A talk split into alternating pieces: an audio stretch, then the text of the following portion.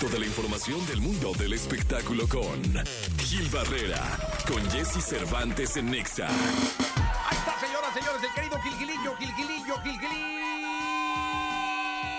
El hombre espectáculo de México. Es miércoles primero de noviembre, mi querido Gilillo. Estamos diciendo que se fue el año, pero ahorita sí ya huele a posada, ya primero de noviembre, Gilillo. Ya, te digo, desde enero te decía, vamos a hacer la primera preposada.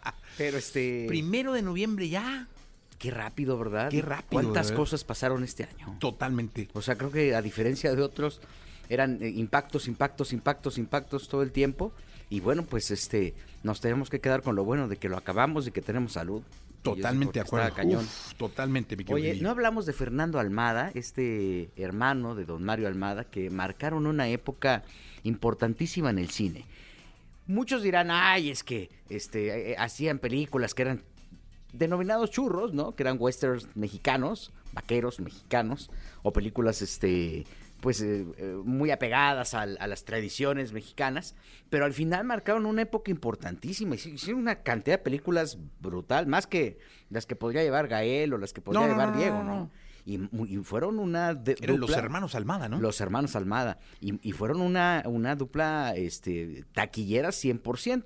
Pues eh, don Fernando falleció antier a los 94 años.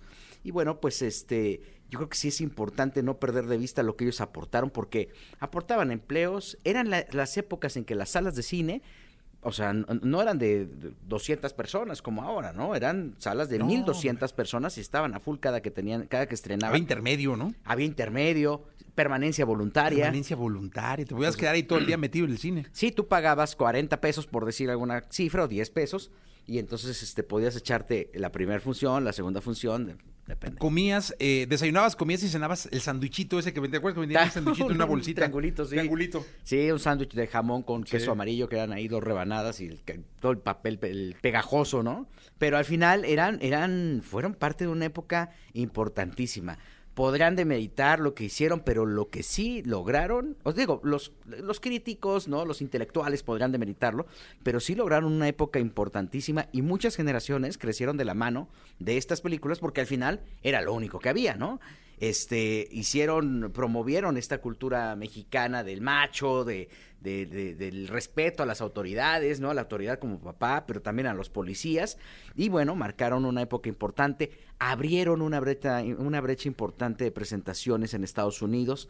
Los hermanos Almada tenían temporadas largas en el Million Dollar que era un te- teatro legendario Sí, en Los no. Ángeles que estaba enfocado en llevar entretenimiento para toda la comunidad mexicana que vivía en Los Ángeles, pues ya sabes que había llegado sin documentos, ¿no?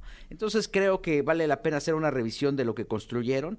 Y ahí están, eh, parte de la historia del espectáculo en nuestro país y por durar tanto tiempo, por producir, creo que merecen eh, ser reconocidos por todo lo que construyeron.